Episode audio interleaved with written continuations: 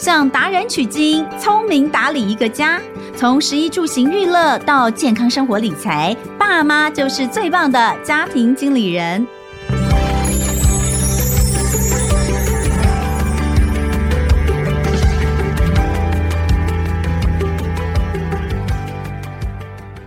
大家好，欢迎收听《亲子天下家庭经理人》，我是主持人萧彤雯。哇，时间真的过得很快，咻一下就要年底了。那每到这个岁末年终哦，大家就是除了嗯聚在一起相互祝福之外，自己可能会许下的心愿，或者是盘点自己这一年来的嗯，我们说公司到了年底要做报表嘛，看一下这一年的营运状况。其实我们自己也应该盘点一下我们自己哈，这一年啊，我们过得如何？我们是不是都达到了年初希望自己能够做到的？那最重要的是我们的健康是不是都能够维持得好好的？那大家都希望自己身体健康啊，也都是给别人祝福的话。但说真的，随着高龄是社会的来临，我我们其实节目里面常常聊到这个，不怕老啊，就怕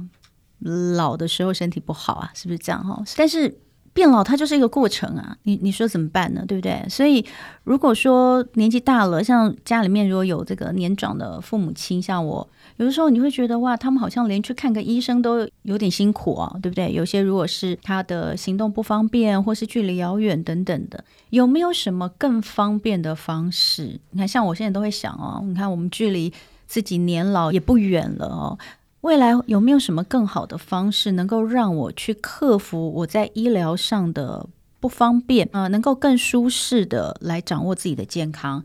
那我们今天想要聊的就是这个概念——在宅医疗。大家知道吗？其实我们台湾有在宅医疗学会哦。今天呢，邀请到的就是台湾在宅医疗学会的秘书长杨玲玲秘书长，就来跟我们一起聊聊他的第一手观察，也告诉我们到底现在台湾的在宅医疗做到了什么程度。欢迎秘书长。大家好哈，我是呃社团法人台湾在宅医疗学会，我是第二届的秘书长杨玲玲。嗯我是护理师，也是呼吸治疗师。那我从事居家呃照顾的工作，大概也超过二十五年。嗯、那呃，从呃病人的这些呃这个困难。然后提供的服务，好，那呃，因为我是呼吸治疗师，所以第一线要帮忙解决呼吸的这个问题。嗯、加入在在医疗学会大概也有七八年的时间，好，那我担任第二届的秘书长，嗯，嗯，跟大家先打招呼，谢谢。哎、秘书长，呼吸治疗师如果在医院里面，主要是什么时候我们会看到呼吸治疗师啊？呃，应该是通常是没有想要看到啦。对 对对。其实，呃，呼吸是我们人的一个基本的一个本能，好、嗯，而且它说实在，它也是一个基本的需求。对，所以一旦我们连这个基本的需求都有问题的时候，其实通常大概都有呃很需要协助或者是呃这个医疗照顾的地方。嗯，那在医院什么时候会看到我们？其实很简单，第一个就是急诊。好，当你有呼吸困难、有喘不舒服，到了低血氧状况，你到了呃医院，那当然你很很容易的就会到急诊。嗯，那另外一个地方，呃，最多我们呼吸治疗师的呃场域，应该就会是在加护病房，也就是当病人他有一个重症又。呃，在处于这个急性期的时候呢，他其实是第一个一定要打通关的，那就是呼吸。嗯，所以我们呼吸治疗师通常在这个急重症的第一线的时候，他是跑在最前面的。过去三年 COVID 最严重的时候，呼吸治疗师真的非常非常 loading 很重。对，没错。对，因为呃，COVID 主要是肺方面，就是呼吸方面的问题，感染的问题。对，在这里也借这个机会来跟我们的这个呼吸治疗师们感谢一下啊，谢谢，这个真的是长久以来都辛苦。尤其过去三年，那呃，我的想法，因为我过去是跑医药的哦，那我当然采访很多病人，也采访很多的团体。那比如说像我印象比较深的，以前我们常去呃创世哦，创世里面的这些病患们，他们其实有的很多也是蛮需要呼吸治疗师的帮忙。嗯、所以就是说，通常到了如果啦，如果我们结合所谓的在宅医疗的话。在家里面需要使用到呼吸治疗的，通常有哪些？嗯，简单的讲，好，其实呃，慢性嗯，好，我刚刚讲的是呃，这个重症在急性期的时候非常需要我们，但是不要忘了重症的个案，他也会经过了急性期的照顾以后，他、嗯、也是会走入稳定期，然后一个长期的照顾。所以慢性病的个案，好重症的个案，它也是有长期需要呼吸照顾的地方。嗯，台湾在宅医疗学会在台湾大概已经有不到十年，快十年的历史。对对，没错。好，二零一七年的成立，当时是怎么会想要成立在宅医疗学会？现在的这个理事长，哈，于尚如理事长，于尚如医师。那他其实，在二零一五年开始，他对于呃医师的生涯里面呢，让他看到了。哦，就是这些慢性长期的一个照顾。据我所知，他本来是骨科的医师，哦，那可是后来因为医师哈，他都必须要到各个单位去，那慢慢也认识了慢性病的个案，有一个很好的一个机会呢，他也可以到日本去研究，然后再参访。那所以从那里面呢，呃，让他也看到在宅医疗其实它是慢性病的长期照顾上来讲，它是一个很重要，而且是一个很。很好的领域一个范围哈，呃，那个时候开始，他就成立了一个研究会。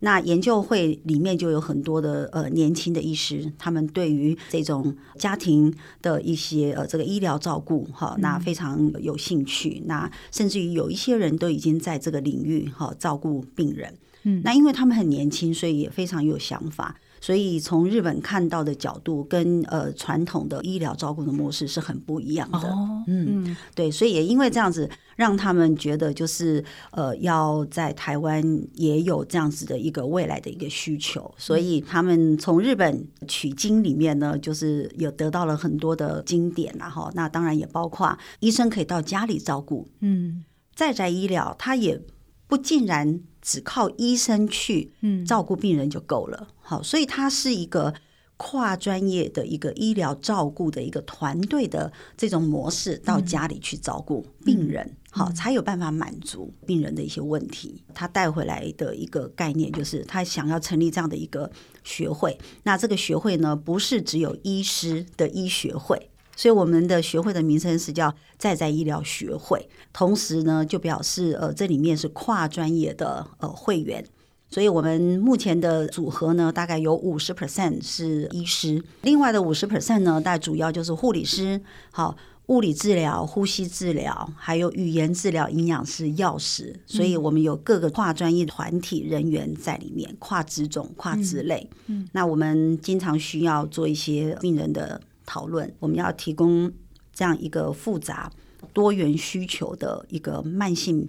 病的一个个案，嗯，甚至于也会有家庭的照顾者必须要加入我们这样子的一个团队来做一些讨论，才有办法提供一个比较呃符合病人家庭的一个照顾需求。在宅医疗现在，我讲个最实际的，就是一般人我要怎么开始有这个在宅医疗？大家都是还是习惯去医院看病，对不对？去医院拿药。但是有一些慢性病，其实真的慢性病患他不方便出去。那像是好，以我的邻居来讲，哈，我邻居的父母亲两位，一位是中风，就是他是没有办法动瘫痪；另外一位是失智到也不太能走路，失智失能。像这样子的话，他们要去医院一趟，那根本就是不太可能。所以他们是不是这样就可以申请？呃。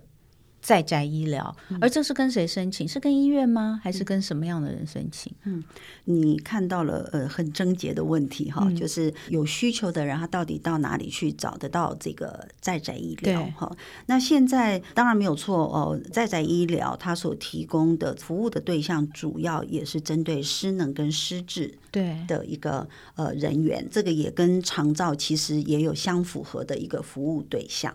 所以，通常他会有一个失能或失智的发生的话，它应该不会是立刻马上突然出现。所以，通常他可能会有一个诊疗的一个过程，他有一个就医的过程，哈。所以，其实比较理想上的话，我们当然会希望就是说，在医院里面呐，哈，那或者在门诊。里面，那如果能够有发现这样子的一个诊断，或者是有一个重大伤病，或者是身心障碍的一个鉴定需求的人，其实他大概应该就是符合。那同样的就是在在医疗所提供的服务对象哈，你要说出呃很明确的诊断哈，其实很难。但是共同他们的特征就是比较困难出门的人，嗯，好，所以困难出门，那当然定义就很多。在偏乡，我们很容易了解。其实，嗯、呃，也不见得限定就是在偏乡。都会区其实慢慢的，大家也知道，很多台北市、新北市的一些老旧公寓，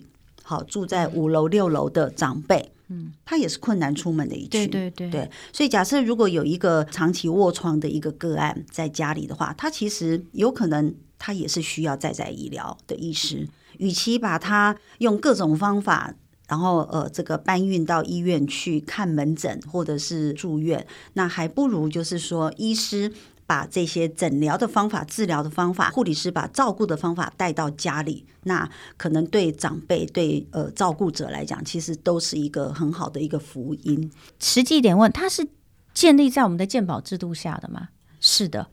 所以呃，在使用的时候，你说我们可以在，比如说我们在医院的时候，就在门诊端提出我们的需求。是这样吗？所以医生他就知道说，哎，你有在宅医疗的需求，那我们接下来他们就可以把它转介到哪里去？是这样吗？门诊之外，哈，其实还有一个很重要的地方，那就是住院。好，假设他有一个情况，他需要住院。Oh. 那当他在要出院的时候呢，其实我们就要帮他做这些相关需求的一个连接，这是最好的时机。嗯，所以出院准备在过去，不管是健保或各医疗院所啦，其实也都在这方面都努力很多。好，所以。呃，出院的准备，它可以针对你这一次住院的呃诊断原因，好，那你就会做一个通盘的了解，好，那他是有没有重大伤病，好，或者是有没有符合身心障碍的鉴定？嗯、那当然，身心障碍的鉴定在目前在台湾，你在出院的时候不可能马上做，哈，他要有一个时间，哈，因为他可能会变好，也有可能会变差，所以他呃有一个一定的一个诊查的一个过程来鉴定，所以通常就是当你在住院。院有一个事件住院之后呢，准备出院的时候，其实这是一个关键时间。嗯、那也是我们在在医疗学会，我们很希望就是能够跟出院准备可以做一个很好的衔接。嗯，那这是大概过去的十年左右。那在更早之前呢，可能就像呃主持人所提的，就是我们根本不知道在在医疗在哪里，诊所在哪里，那人在哪里？医生也是很想知道，就是说，哎，那病人在哪里？好，我怎么样让病人知道说我可以提供在宅医疗的服务？所以也就是为什么这二零一七年陆续成立了这样子一个学会以后呢，那理事长就是力推哈，就是让大家更多人知道在宅医疗它可以做些什么，它需要跨专业的照顾。那甚至于呢，不止这样子，哈，你只靠人是不够的，所以我们还必须要有一些诊疗的科技，在医院可以提供很好、很高大的、高贵的设备。来帮我们做一些检验，帮助我们的一些诊断确定。但是现在有很多的，尤其是这五年又因为疫情的关系，哈，其实我们现在在家里可以有超音波，可以检查超音波，哈，可以检查很多呃你的这个各个疾病系统的一些相关的一个掌握。那另外就是我们也可以在家抽个一 cc 的血液，我们就可以知道你。二三十项的数据，嗯，有一个发烧，我们又怎么知道说他到底是不是真的是感染？好，那是属于呃慢性感染期还是急性感染期？我们要赶快做什么样的一个治疗的一个对策？所以其实很多诊疗的科技在这几年呢，真的是超乎我们想象的，包括监测的仪器，医生不像在病房里面，病人就住在旁边。好，所以我们怎么样？呃，去解决这个交通还有远距的问题，也因为我们现在的资通这么的发达，所以呃，透过这些诊疗科技，让我们近距离的去帮忙判断，甚至于可以去掌握病人的一个呃最新及时的一个状况，然后提供给他呃，甚至于现在要在家里开药啊、给药、拿慢签啊，其实这些都是在宅医疗呃，他可以做到的。现在台湾做在宅医疗的，专门投入在在宅医疗的医生大概有多少位？有登记的其实有将近千了吧，好几百哈。但是很多诊所，他的医师们他们是呃，除了在宅的病人他们可以看以外，他们主要还有门诊的一些业务。嗯、搞不好在我们社区里面就有一些诊所的医生，他其实可以为你做在宅医疗的服务。对，那以我自己来讲，像我自己父亲，他其实也是呃，也也算长期卧床。嗯、那他也曾经就是有发烧，然后呃，曾经有一些呃，这个压疮需要处理哈。那我才发现说，哇，我自己是秘书长，但是我家里需要在在医疗的医师，嗯、但是你不知道去哪里找？对，因为我娘家不在台北，不在新北、嗯、哦，所以。就是想办法，那后来才知道说，家人曾经在某一个诊所，好像有听到，哎，这个医师他可以到家里看，所以果真他离我们呃离离我娘家很近，那也这样子呢，他就可以到这个家里来看我爸爸。但是呢，就是因为他自己还有门诊。所以他不是以在宅医疗的这个为主，所以他其实是空档时间去看他。嗯，嘿，这有点可惜哈。那因为像我爸爸的情况，有时候天气变了，那可能又有有个小发烧啊，呃，或者是说呃皮肤呃那个破皮啊，需要有一个比较高密度的一个伤口照顾，那他就没有办法来，嗯，就变成我弟弟还是要把他。从三楼的地方，然后呢，呃，就是想办法搬运到一楼，然后再想办法把他带到诊所去给他看。所以他顶多来看一次，但是后续的话，他就变成要用这样子的方式来照顾我爸爸。那其实对家人来讲啦，照顾者来讲，他是一个负担。对，所以这就是我刚刚一直想要问，就说好，我们今天把在宅医疗的概念告诉大家，嗯，因为未来。这是一个老年化、高龄化越来越比例越来越高的社会。那呃，我们现在也大家都面临长照的问题，长照政府都已经讲到二点零，这一定还有三点零、四点零的，它都一直在精进。那在宅医疗其实跟长照应该可以做一个很好的结合才对，理论上想象。但是光是现在，其实可能大家都不晓得我要去哪里找在宅医疗。就是，我刚刚一直想问，如果不方便的人是真的没办法了。那还有一些，就我也不需要去医院去造成医院的量能这个需求更吃紧嘛。所以现在没有办法知道到底哪里有在宅医疗，是不是这样？学会有电话吗？我可以打通电话给在宅医疗学会问说：哎，我现在住在哪里？我们这里是不是有专门提供在宅医疗的医师服务？嗯、那我要怎么申请？是可以这样的吗？我们很希望可以做到这样子，但是现在就是说，加入我们社团法人台湾在宅医疗学会，我们没有办法强制，就是呃，有来入会我们的这个医师们或者各专业，我们都有了解他的意愿，嗯、愿不愿意公开他的资讯。在我们的官网这样，那愿意的，我们现在目前都有在做这个集结。那现在问题就是说，哎，还有很多人是没有加入我们学会的，好，所以我们可能就没有办法帮他做这样子的一个推播。好，那呃，打电话来我们学会也可以，但是我们只能够提供现在我们现有掌握的。那更好的话呢，我们也会希望就是呃有需求的人哈，就是他也可以先了解一下他。附近常常就是他习惯就医的这个诊所，他也可以先去了解他的医生可不可以啊，愿不愿意到家里，这也是一个方法。那我们有时候呃，透过这样子的一个联络里面，我们也有发现，真的在我们的社区里面，其实还是有一些有热心、有爱心的医师，他们即使没有出诊过，但是他们也愿意去。所以在大台北地区，呃，就是地方小，但是人很稠密，诊所也很多的情况之下，可能用这种方式可以帮忙。那未来我们也希望能够把这个在在医疗诊所，那真的有专门在做这个在在医疗的资讯，我们可以把它汇整的更好。那现在目前，当然，如果你告诉我说啊，你住在某一些呃，像台中地区啦或高雄地区，好，那我有这样的一个需求的时候，我们就会去找我们学会里面在当地有这么样的一个专门服务的人，我们就会推荐给他，是没有问题的。嗯、现在只是担心有一些可能不在于呃我们的会员，那我们可能就很难去替他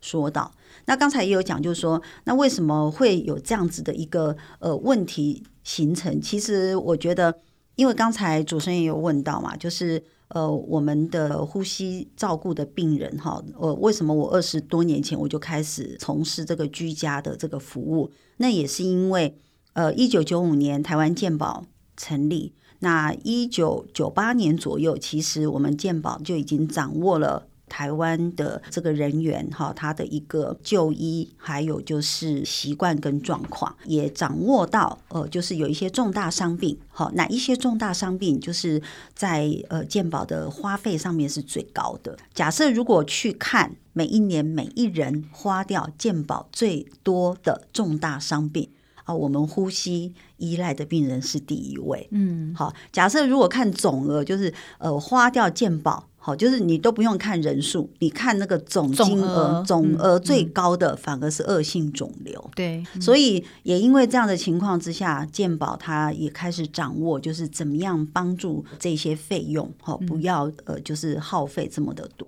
所以一九九八年到两千年的时候呢，大概就已经有针对这样子的特定的一个疾病，它有做了一些试办计划。嗯，所以从那时候开始的，就把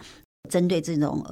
需要到呼吸依赖的病人，他们就有做了一些呃规范。嗯、那目标就是希望能够把费用降低，然后把他的这个照顾服务的需求也能够得到一定的控制，所以就会有居家照顾服务的这个模式出现，就鼓励你可以回家照顾的病人，你可以带回家照顾。那由呼吸治疗师跟护理师。每个月去看你两次，嗯，好，然后医生呢是两个月去看一次，所以等于是定期的去看他。这个是当时政府就已经做好了这个配套了，到现在到现在都是。对，当时是试办计划，那现在是已经就是计划在实施，那就是针对有长期呼吸治疗的呼吸依赖、呼吸依赖依赖的，嗯，也就是说他有呼吸器依赖的需求的。那当然他有一些条件，并不是说所有的人说啊我要用呼吸器，他就可以加入哈。那这样子。费用还是没有办法有掌握、有帮助、控制这样子。那所以这样常年下来，其实我们也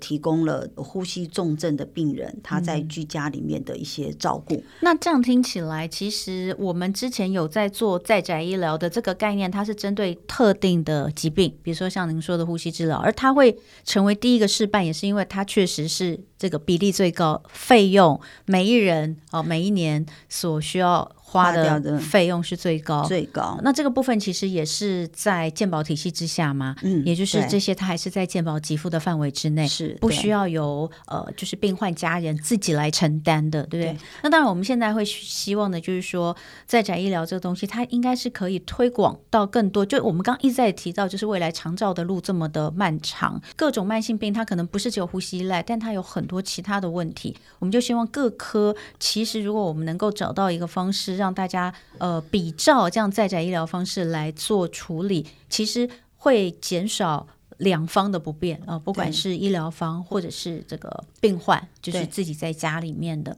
那您刚提到说他们去日本看了很多，日本其实做比较早，对不对？那日本的医疗其实真的是。跟我们差很多，比如说，你看，我觉得日本真的有些东西不知道为什么这么进步啊。就是说他们的概念，像呃，我我常常在呼吁大家要去做的那个 LDCT 啊，就是肺部低剂量电脑断层哦，就说这个可以帮我们早期筛检出肺腺癌，赶快做处理哦，就没事。在台湾，你看哦，两年多前的时候，因为我自己呃开刀的关系，所以我也受邀去参加那个公听会哈，就是。到底要不要把它变成癌症筛检之一？好，那个 LDCT，但后来现在的最后的决定就是针对高风险的族群，比如说他是重度的，对重度的吸烟者、家族史哦等等的这些，但是没有办法做一般的普遍的像乳癌这样子的检查，没有办法，因为钱不够的关系。嗯。呃，然后你要去医院做嘛，好，那因为他如果你自费做一次大概是六七千，可是你知道在日本啊，是你随便都可以做哎，你知道连百货公司或是什么那种很大的那种车站，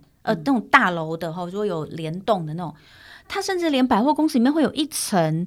就像我们有捐血车到处跑，他们是设置在大楼里面一层，你可以随时可以去做 LDCT。嗯。你知道那时候我了解到日本这样说，我觉得非常的惊讶。我就说那为什么会这样？他们说也是因为之前就是比我们更早发现这个肺腺癌，其实在日本那时候也是很多。嗯。那早期发现的重要性，所以他把它变成一个呃很普遍的，但是把它变成百货公司的一层楼，你可以随时就像哺乳室一样，你可以去使用它。这还是让我觉得很不可思议。是，如果他们这一点是这样做的话，在宅医疗以他们的进步程度，他们一定是做到比我们现在能够想象的要好很多吧？其实当然，你刚刚讲的这个肺腺癌的这个筛检的问题，大家如果都来做这件事情的话，我觉得可能也会引起很多的，他有他的盲点了，他有他的盲点，对，对，因为所以没有办法做普及，这是这样。但我要讲的就是说，日本走在很前面，是没错，他们在很多医疗，那你在宅医疗部分，因为他们的人口老化真的是比我们快，呃，就是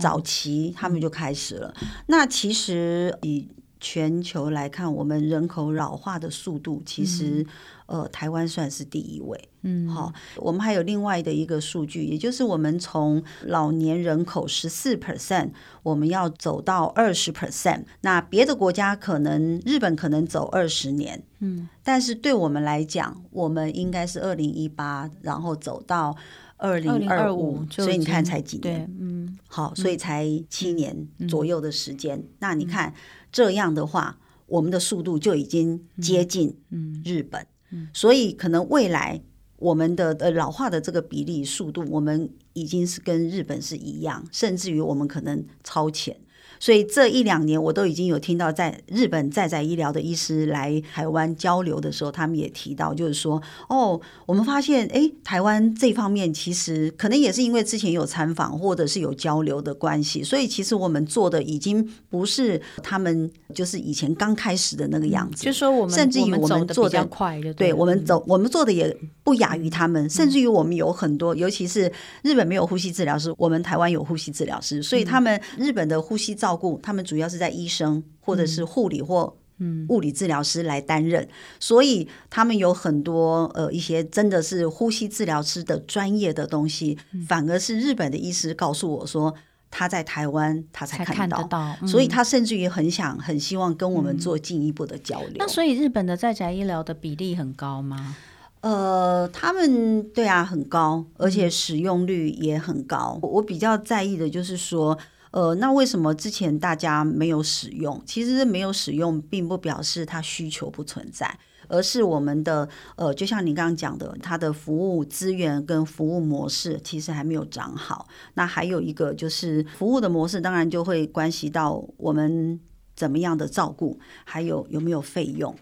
那过去的健保，它有一有很多的制度在规范我们，就像刚才讲的，一九九八年他掌握到的呼吸依赖的病人。还有恶性肿瘤使用的这个费率，但是在当时并没有针对在在医疗的需求去想到去规划一个计划，所以一直到目前为止，其实在在医疗的医师他去看病人，他可以得到的给付，他其实是是很少的，嗯，所以是根本就是。很难生存，我应该这样讲。嗯、所以你说为什么看不到、找不到？其实也有这个原因。那为什么医生们他自己有诊所，他也宁可多看诊所的病人，哈，没有办法去看居家的病人？其实我想这也都是一些呃关系啦，都有相关的一些关联。嗯，嗯，有一些制度的规范的关系，例如说伤口的照顾，他明明就是有一个疗程，而且是积极要治疗，可能是前面的第一个礼拜、第二个礼拜。可是，在健保的制度规范里面呢，哎，你可能没有办法申请到一两个礼拜，每天都去哦。嗯，哦，你可能只能够申请其中的一次。嗯，一整个月也可能只能申请其中的一次。所以有一些呃，这个居家护理、居家照顾跟居家医疗，为什么没有办法普遍的原因也在这里。嗯，那你不能够得到给付的话，就会变成病人要自费。那。嗯怎么有办法付得起这么高的？好，有时候健保要可以让我们到家里去提供这个健保的一个服务的时候，哎，我们连交通费其实也没有办法跟健保申请，这也是要跟按家申请。嗯、可是你说来回可以跟病人家属收交通费，但是谁付得起？嗯，那就算付得起一次，那你说长时间要这样子，呃，积极的照顾一个疾病，嗯、或者是治疗一个呃肺炎，好，治疗一个伤口的话，其实这个是负担。所以我就还是觉得，他其实在推行起来，就是以目前台湾来看，他。真的有在使用呃在宅医疗的还是少数，甚至有的时候，有些人可能脑中会浮现一个画面，我们在看国外的一些电影啊，或者什么时候，哦，你会看到一个护理人员在家里面帮这个老人家打针啊，或者是干嘛，或者是帮一些慢性病患，嗯、那种我们呃通常叫所谓的私人护士。好了，他其实是不在您所说的这个在宅医疗的范围里面，对不对？因为他那个是自费，一定是自费。就是我有钱，我请一个护理师，每个礼拜来几次，然后紧急的时候把他抠来的这种，这种是自己去请来的嘛？对不对？对，没错。但是在医疗的这个业务上面哈，其实我们还是必须说，我们今天不管是呼吸治疗师或者是护理师，我们要执行一项治疗项目的时候呢，我们其实是还是必须要有医师的医嘱。哦，医师的一个指示之下，我们来做执行。嗯、那我觉得这样子也是比较放心啦。嗯，好，那当然有一些比较资深的医护人员，他可能有一些经验，像我们可能可以给医师们做一些治疗或者是一些照顾方法上面的一些建议。好，那我们可以跟医师沟通。但是原则上，我们在照顾病人的时候，其实还是必须要有医师的一个医嘱。嗯，嘿，他有先有一个呃确定判断之后，我们后面再来提供这样子的一个治疗跟照顾。所以你刚刚讲到的，其实已经就是所谓的在家住院。好，所以也就是另外一个名称，我们会称它叫做在宅急症照护。嗯，好，那我觉得这个也是要呃感谢我们的健保署了哈，他其实也有看到有这样的需求，我们不能够再像这个之前我讲的哈，就是医生来看病，然后又有限次数，然后又有限人，好，限专业，好，那这样子的话，你其实是没有办法满足这些慢性病长期。在家哦，没有办法，好困难出门的这些个案的需求，嗯、所以健保现在目前也已经在规划，嗯、就是针对在家里有一个急性照顾需求的时候呢，它其实也就是原来本来你是慢性病的病人，或者是就像你刚刚讲的，嗯、呃，初次发生啊，有只要你符合这个服务对象的话，又有一个。呃，现在目前健保在规范的是，呃，所谓的感染症，急性在家的这种感染症的时候，嗯嗯、那你其实是可以使用这个所谓的在宅急症照护。不，通常这种不就直接打一一九？不到那个程度，好，其实我们会希望就是说，哎，当他刚刚开始喘，刚刚开始有个呃发烧。的时候，其实有一些检验，就像我们刚刚讲的，在家抽个血，然后你就可以判断。那你呼吸治疗师看到他在家里已经有一些呼吸困难、低血氧，你不用等他到急症的时候来送一一九啊，对不对？那所以其实，在那个时候，如果有医师能够进场来帮忙做一个呃初期啊，假设如果感染症，我们现在目前最常发生的感染症，其实就是呼吸道、泌尿道，还有就是软组织，也就是所谓的伤口。那这三个。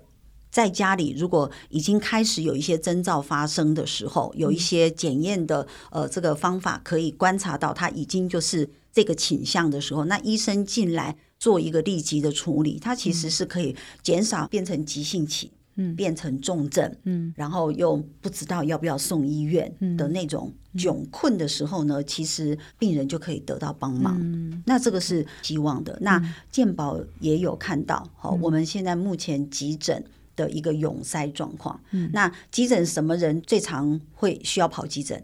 喘起来，嗯、好，或者是发高烧，嗯、好，当然意识不清，那那也是。哈，那所以或者是低血氧，有一些在家你不知道，你不能判断，那你需要有一些医疗的一个介入的时候，嗯、就会跑到急诊。但你到了急诊以后，又有很多是被停留，嗯、那你没有办法去病房住院，或者是可能还在观察。那像其实这些在等候、在观察的这些，他们其实很可能是呃，他是有机会，而且是能够在家里就得到处理。嗯，好，那呃，我想今天这一集主要还是针对在宅医疗的一个概念来跟大家先做一个分享哦。那实际上从秘书长的这个口中也可以听到，他在执行上，或者是说在资源的丰沛度上，其实还是有很多进步的空间。但是如果大家听了之后觉得，哎，好像我们家好像也蛮适合可以来做这样子的一个医疗的方式的话，那到底呃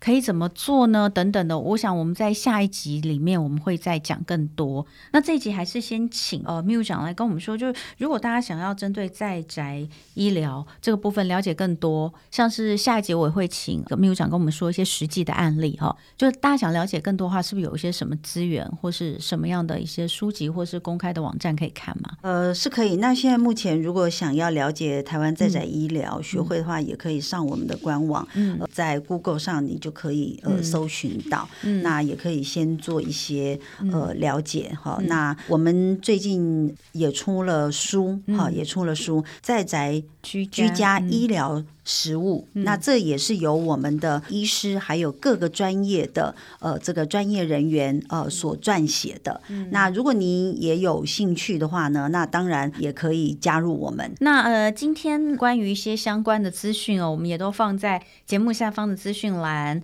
呃，让大家可以方便有连接可以看进去哦。今天非常感谢台湾在宅医疗学会的秘书长杨玲玲秘书长来跟我们先针对在宅医疗做一个简单的说明。下集呢会聊更多，那也请大家持续锁定。谢谢秘书长，谢谢主持人，也谢谢大家今天收听家庭经理人，我是童文，亲子天下 Podcast 谈教育聊生活，开启美好新关系，欢迎订阅收听 Apple Podcast 跟 Spotify，给我们五星赞一下，也欢迎大家在许愿池给我们回馈。我们下次见喽，拜拜，拜拜。